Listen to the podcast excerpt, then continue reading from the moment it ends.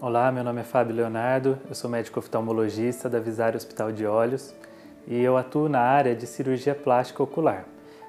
que são as cirurgias plásticas realizadas nas pálpebras. Mas antes da gente indicar uma cirurgia plástica das pálpebras, precisamos avaliar alguns fatores que são as condições clínicas de cada paciente, né, se existem doenças, medicações que precisam ser manejadas antes do, de uma cirurgia, a saúde ocular do paciente, se existem fatores dos olhos que contraindiquem ou que a gente precisa